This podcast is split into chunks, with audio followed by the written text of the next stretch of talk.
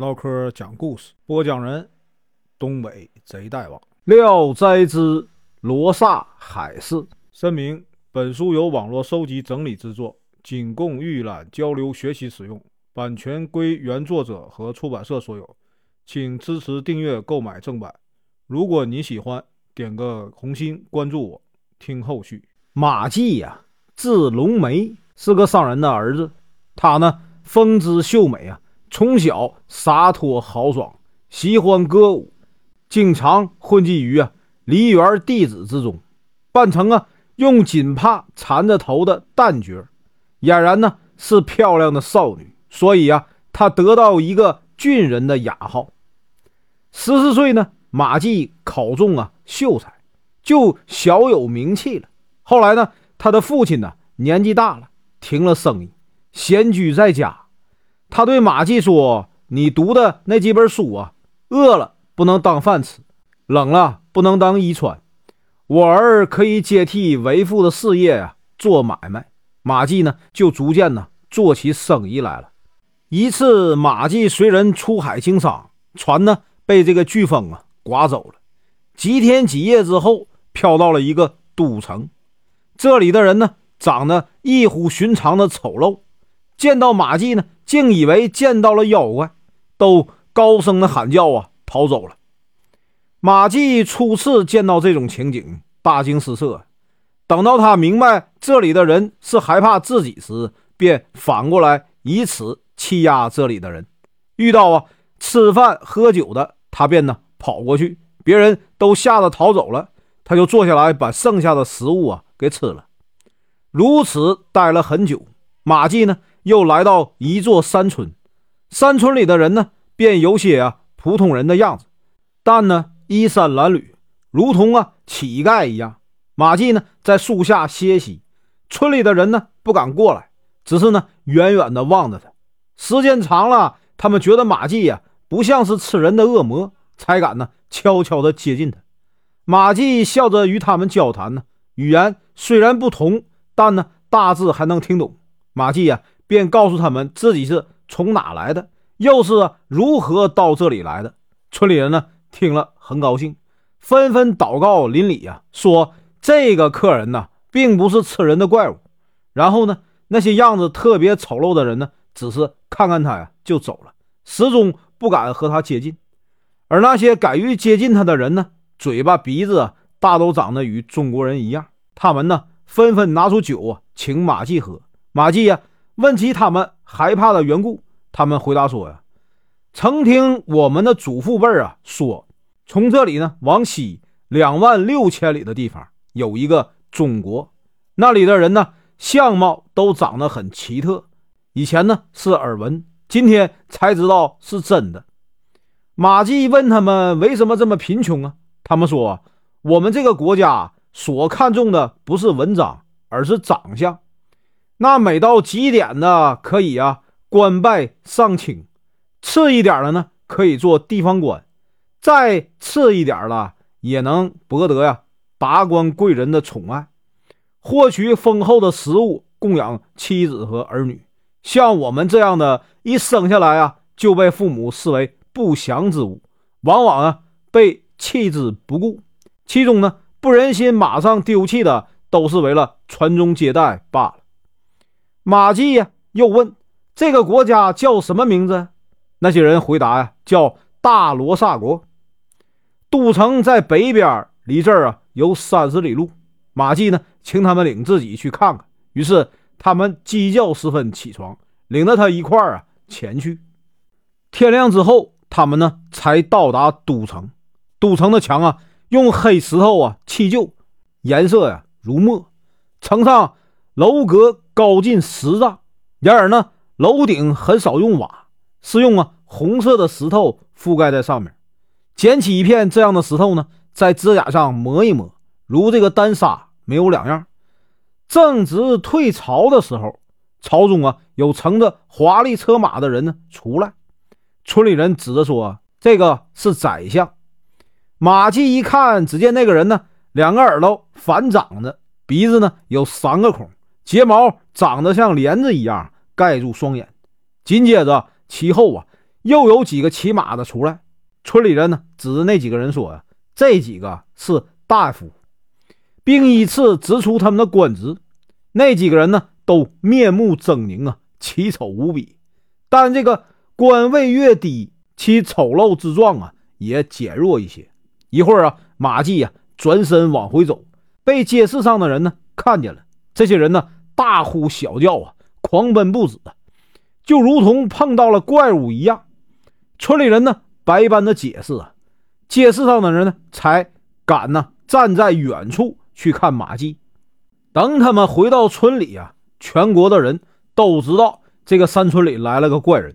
于是呢，士绅大夫啊争着要长见识，就令村里人呢邀请马季前来做客。然而啊，马季每到一家，开门人都要将大门呢关起来，男人女人都从那个门缝啊偷偷的看那个马季。窃窃私语，整整一天过去了，没人敢邀请马季呀进门。村里人说，这个地方有一位啊警卫过宫门的直戟郎，曾为先王啊出使他国，见的人多，或许呢不会见到你就害怕。马季呀便去拜访这位直戟郎，直戟郎果然很高兴啊，并将马季奉为上宾。马季呢？观察直戟郎的相貌，如八九十岁的人，而且眼珠啊突出，满脸呢络腮胡子，活像刺猬。直戟郎说呀：“我呀年轻的时候奉王命出使许多国家，唯独没有到过中国。如今呢，我已一百二十多岁了，得以见到中国的人物，不能不将此上奏天子。然而啊，我赋闲在家。”已经十几年没有踏过宫廷的台阶了。明天一早，我将为你啊亲自跑一趟。于是呢，直戟郎啊吩咐家人摆上那个酒菜，行啊主客之礼。酒过数巡呢，直戟郎唤出歌女十几个，轮番歌舞啊。歌女一个个貌似夜叉，且呢都用啊白色的这个锦缎遮着头，身上的红裙呢。拖着在地上，他们演唱的不知是什么歌词，腔调啊、节拍都很怪异呀。主人呢，看着听得很开心。主人问：“中国也有这种歌舞吗？”马季回答：“有。”主人请马季学唱几句，马季呢便敲着桌子，打着拍子，为他们唱了一曲。主人听后很高兴啊，太妙了，这声调就如同啊龙啸啊凤鸣。我们从来啊没有听到过。第二天呢，直己郎上朝，将这个马季呀推荐给国王。国王呢欣然下令召见，但有几位大夫呢说马季长得太怪异，恐怕呢会惊吓到国王。国王呢便呢作罢了。直己郎出来告诉马季，深深的为此感到遗憾。马季住在直己郎家里已经很久了。一天呢，他在与主人饮酒时喝醉了。拔剑起舞，用这个煤灰将脸呢涂成戏剧中的张飞的样子。主人认为很美，说呀，请你啊就以张飞的这副面貌啊去见呢宰相，宰相肯定乐于用你啊。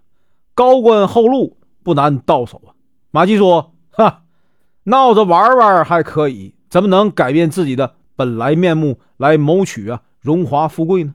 主人坚持要他这样做。马季无奈啊，只得答应。于是主人呢大摆宴席，邀请达官贵人来家中做客，让马季画好脸谱后等候。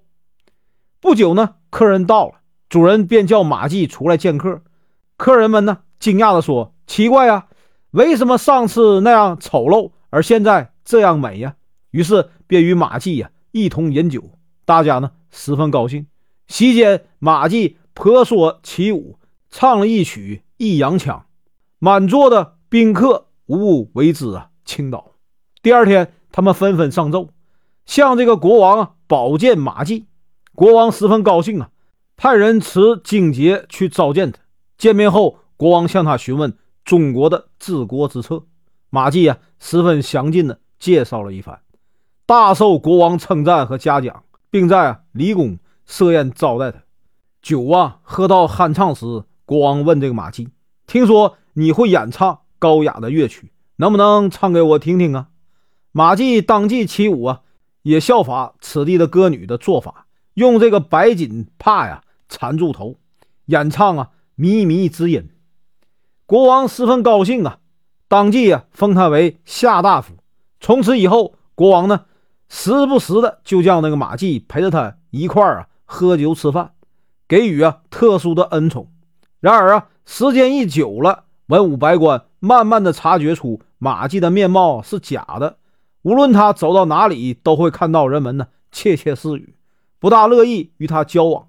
马季呀，此时啊感到很孤独，心里感到惴惴不安。于是呢，他上书啊请求辞官回家。国王不准呢，他又请求休息，国王才给他三个月的假。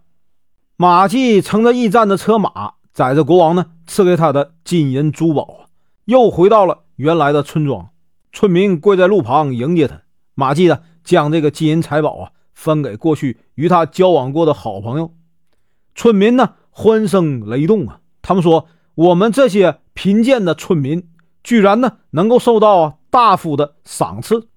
我们明天就到啊海市上去采购些啊奇珍异宝报答你。”马季问：“海市在什么地方啊？”村里人说：“海市就是海中的集市，四海的鲛人呢集中在那里啊。”做这个珠宝生意，四方十二国的人也都来此做买卖，还有许多神仙呢游玩于其中啊。不过那个地方啊，云霞遮天，波涛汹涌，贵人呢看重自己的生命，不敢冒险到那里去。他们呢将金银布匹交给我们，我们呢替他们代购啊奇珍异宝。现在离这个海中集市的日期已经不远了。马季问他们。怎么知道海市的日期呢？村里人说呀，每当看到海上有红色的鸟来回飞翔，七天后就会有集市。马季问何时启程，希望和他们一同啊前去游玩观赏。村民呢劝他看重自己的身份，不要去冒险。马季说：“我本来就是漂洋过海的商客，还会怕冒险吗？”一会儿啊。果然呢，不断有人呢送这个钱送物来托这个村民呢买东西。马季呢便与村民一道啊，将这个钱财装到了船上。船呢可容纳几十个人，底儿是平的，四周啊有高高的栏杆。十几个人呢摇橹拍水啊，行进如箭。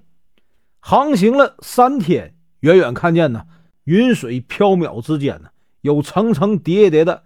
亭台楼阁，来这里贸易的船只啊，纷纷聚集，如同蚂蚁啊。不一会儿，他们就来到了城下。只见呢，那个城上的砖大小足有一人长，城上的岗楼啊，高耸入云呢。他们一行人呢，系上了船进城，看到海市上所陈列的都是啊各种各样的奇珍异宝啊，光彩夺目，大都是呢人世间没有的。忽然有一个少年骑着骏马过来，海市上的人呢纷纷让路，说此人呢是东阳三太子。路过这里时，太子看到马季，便说：“这不是外邦人吗？”当即呀有随从过来询问马季的籍贯。马季站在路旁行礼，把自己的国籍家世详细的陈述了一遍。太子高兴地说：“既然呢承蒙光临呢。”肯定是缘分不浅。于是啊，三太子给了他一匹马，邀他并骑而行。二人呢，出了西城，刚到海岛的岸边，他们骑的那匹马啊，便长嘶一声跃入水中。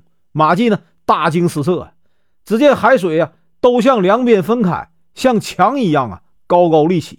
很快，马季就看到一座宫殿，宫殿以玳瑁为梁，鱼鳞为瓦，周围呢，墙壁啊。晶莹透亮，像镜子一样，可以照出影子，使人呢眼花缭乱。太子下得马来啊，作揖将马季让进宫。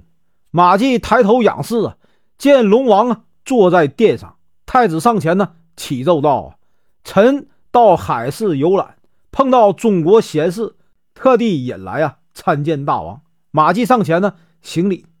龙王说：“先生是一位啊饱学之士。”文章想必啊能压倒屈原、宋玉。我想啊，劳烦先生大手笔写一篇呢《海市赋》，希望不要啊练习珠玉一般的文字。马季呢磕头啊领命。龙王立即授给他呀水晶制作的砚台，龙须制作的笔，其纸洁白如雪，其墨芳香似兰呢。马季呀一挥而就啊，很快就写成了一篇千字赋文，呈到殿上。龙王呢？季节赞赏道：“啊，先生如此大才啊，给水国增添了光彩。”于是龙王召集各部龙族来彩霞宫大摆宴席。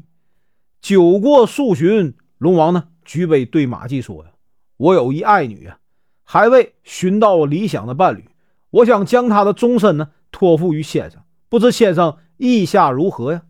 马季离席而立呀，既惭愧又感激呀。心中只有答应的份儿。龙王对侍从啊和左右人说了几句话，不一会儿呢，便有几个工人呢搀扶出一位姑娘。于是呢，环佩叮当作响，乐曲骤然奏起。两人呢交拜之后，马季偷看新娘，确实是个漂亮的仙女。新娘行完礼后便离开了。过了一会儿呢，酒宴散了，头结双环的小宫女打着彩绘的宫灯。将这个马季呢引进一座偏殿，新娘呢浓妆啊坐在那里等候着他。再看殿内啊，珊瑚床装饰着各种各样的珠宝啊，帐外的流苏上缀挂着斗大的明珠啊，被褥啊异常轻软，散发着浓郁的香味啊。第二天呢，天刚亮，便有许多年轻漂亮的宫女丫鬟进来，在这个两边呢侍候。马季起身后。匆匆上朝啊，拜谢龙王。龙王呢，即刻封他为啊驸马都督，并把他写的那篇呢赋迅速发往各海。各海的龙王呢，都派专使前来祝贺，并纷纷送来请帖啊，邀请驸马前去赴宴。马季身着锦绣衣衫，驾驭着青龙拉的车子，在一片呢吆喝声中走进了宫殿。几十名骑着马的武士，身背啊雕弓，手持白玉棍，明晃晃一片挤满大街。马上有歌女弹筝，车中有乐伎啊吹笛。三天功夫，马季就游遍了各海，一时间龙梅的大名便呢传遍了四海。龙宫中有一株啊合抱出的玉树，树干呢晶莹透明，如同白色的琉璃呀。树干中有淡黄色的树心，稍微啊比胳膊细，树叶绿如碧玉，有铜钱那么样的厚，密密匝匝的洒下满地的绿荫。绿荫下，马季呀常与公主吟诗唱歌。树上开满了栀子花似的花朵，每飘落一片，便会啊发出清脆悦耳的声音。拾起来一看呢，如同啊雕镂精细的。红色玛瑙，亮光闪闪，逗人喜欢。枝头上常有一种啊奇异的小鸟飞落鸣叫。此鸟呢，毛色黄绿，尾巴比身子还长，叫声呢如玉制乐器奏出的凄清曲调。马季听得不由得啊思念起故乡来。他对公主说：“呀，我呀漂泊在外整整三年了，与父母啊远隔两地。”每当想到这些呢，就禁不住要啊涕泪啊沾胸。你能随同我一道回去吗？公主说呀：“仙境啊与人间路途不通啊，我无法与你去呀。我再也不忍心以夫妻之爱夺去你啊父子间的欢乐了。让我再想想办法。”马季呢听了，眼泪啊不由自主的流了下来。公主啊也叹息着说。看样子是不能两全其美了。第二天，马季外出归来，龙王呢对他说：“听说驸马非常思念故乡，明天天一亮，我就替你啊去准备行装，行吗？”马季呢拜谢龙王说：“我本是一个漂泊在外的人，承蒙啊龙王错爱，加以优待宠爱，贤还报恩的心愿呢，郁结在啊肺腑之中啊。”请让我暂时回乡啊，探望一下父母。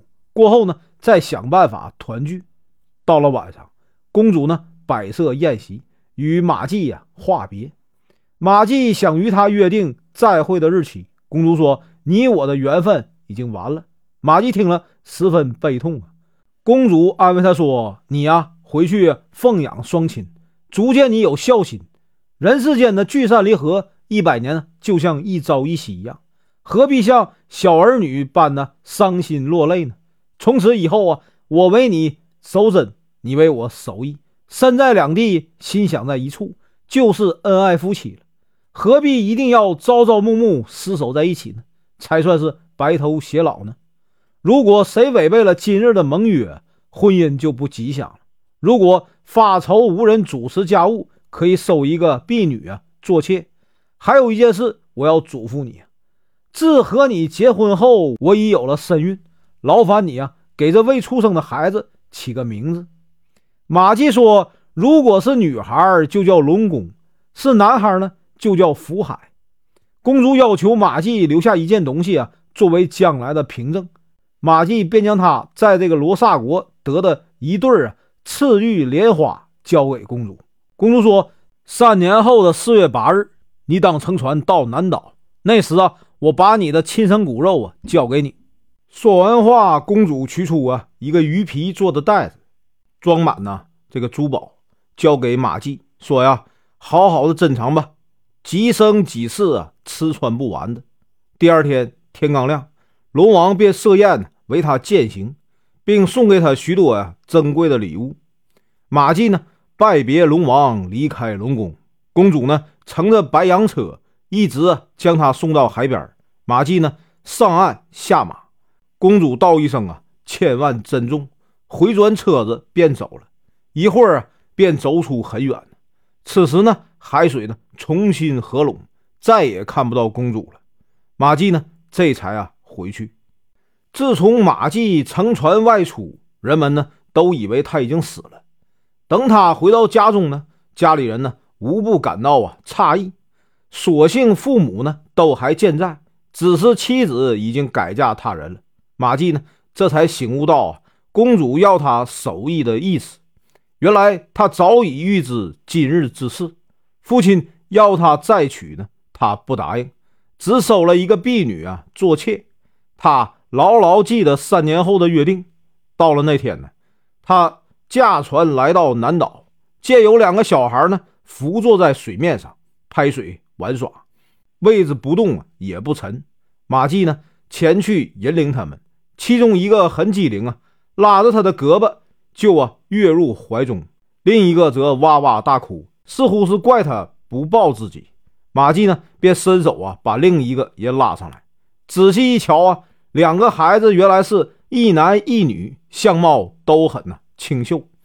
孩子的头上呢戴着花冠，花冠的正中间镶了一块玉器，这玉器正是他留给公主的那对儿啊赤玉莲花。孩子的背上有一个锦囊，拆开一看呢，有一封信，信上写道啊。公婆想来都好，别后啊已有三年了。仙境与凡世永隔，盈盈一水相望，死者与息息难通。对你每时每刻的思念，已啊变成梦中的相会。长时间的翘首盼望啊，突然直增劳顿。茫茫大海，无边无际呀，离愁别绪难以排遣。想到奔月的嫦娥尚且空守月宫，投梭的织女还要啊苍望银河呀，我有何德何能啊，竟要与相爱的人永远厮守在一起呢？每每想到这里，也啊破涕为笑了。别后两月，竟生一对孪生儿女啊！如今他们已牙牙学语，懂得一些大人的言语啊，而且自己会伸手拿枣吃。抓梨离开母亲也可以生活了。我把他们呢送还给你，你所赠送的一对啊赤玉莲花，就啊坠在他们的花帽上作为凭证。每当你将孩子抱在膝头上时，就如同我在你身边一样。听说你履行了过去的盟约，我心里感到莫大的安慰。